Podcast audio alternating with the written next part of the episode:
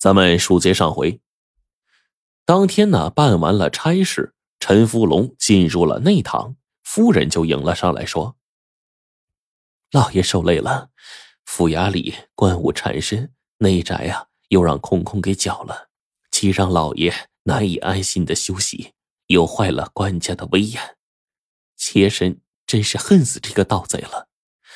且想两日后，如果那盗贼……”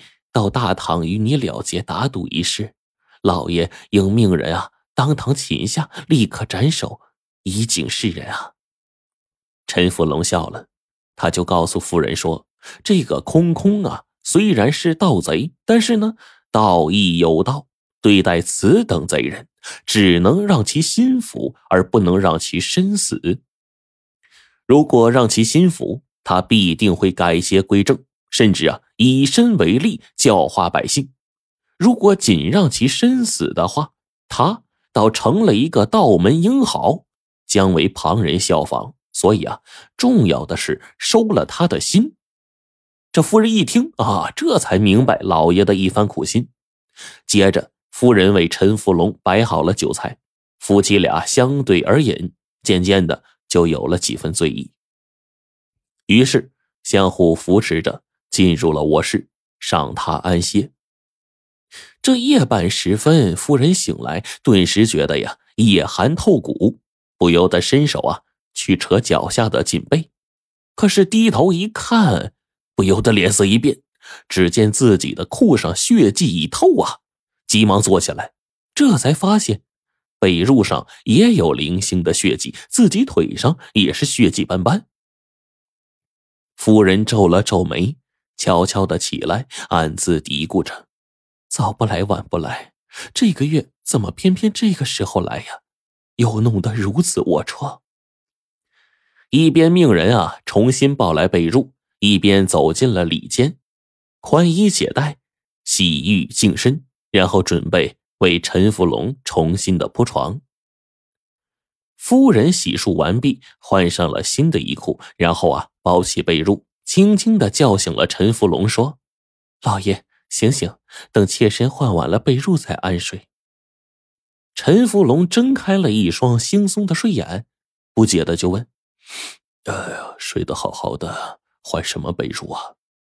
夫人脸一红：“老爷，妾身突然身上不便，染了被褥，恐老爷呀，这个……”在脏的被褥上睡污了运气，所以请老爷换被。哦，陈福龙坐了起来，一眼看见妇人新换上的内衣内裤，不由得一愣：“你你为何换衣呀？”妇人回答说：“老爷，原衣已污。”意思啊就是说原先那个衣服啊脏了。陈福龙腾就就站起来了：“我我交给你的方巾呢？”夫人一愣，这才想起来。刚才换衣服的时候，方巾呢遗忘在那间了。夫人是大惊失色呀，奔进了里间一翻衣服，原来暗藏的方巾已经不知了去向。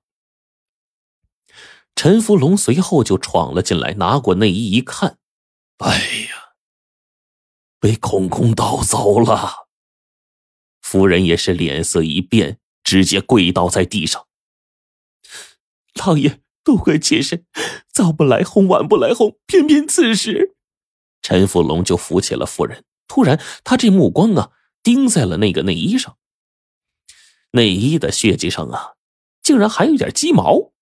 再走近一看，衣服上的血似乎是鸡血呀。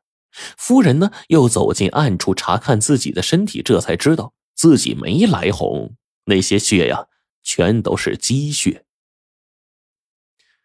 陈福龙就感慨呀：“这空空啊，真乃是神头啊！他真的不偷夫人身上之物，而是以此计，迫使夫人主动脱下衣服，然后再偷。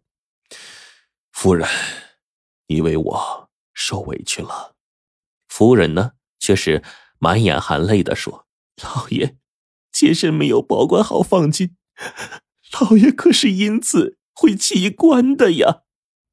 这时候，陈福龙压低声音告诉夫人：“交给他的方巾呢，是假的。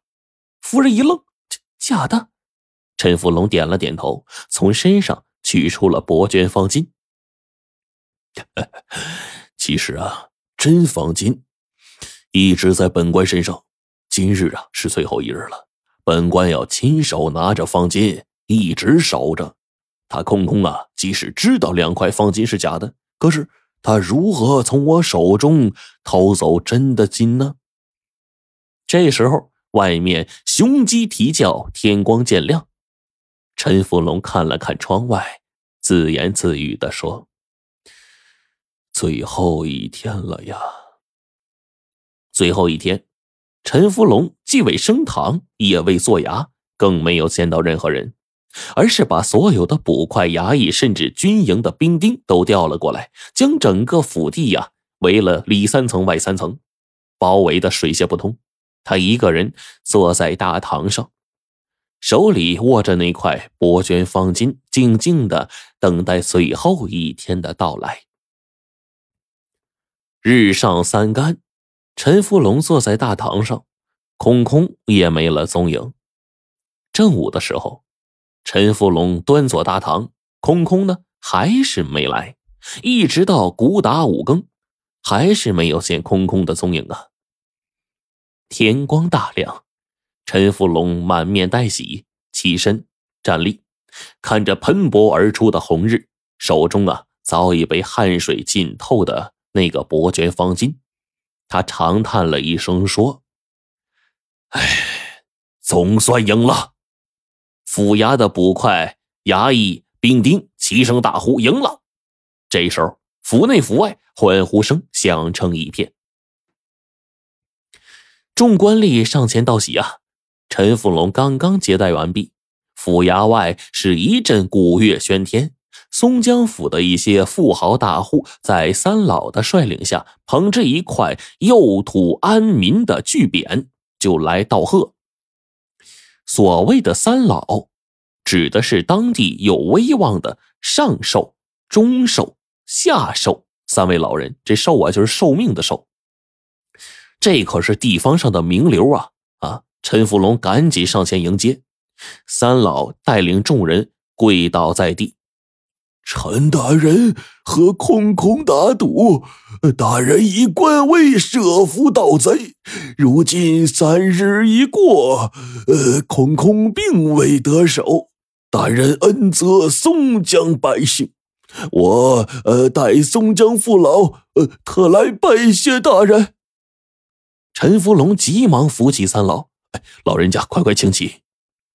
上寿老人看了看陈福龙，说：“大人，如今赌期已过，呃，这个小老儿久闻伯爵方巾乃是皇上御赐大人祖上之物，乃是一宝。呃，这个大人，呃，可否让让我们呃过关上一关呢？”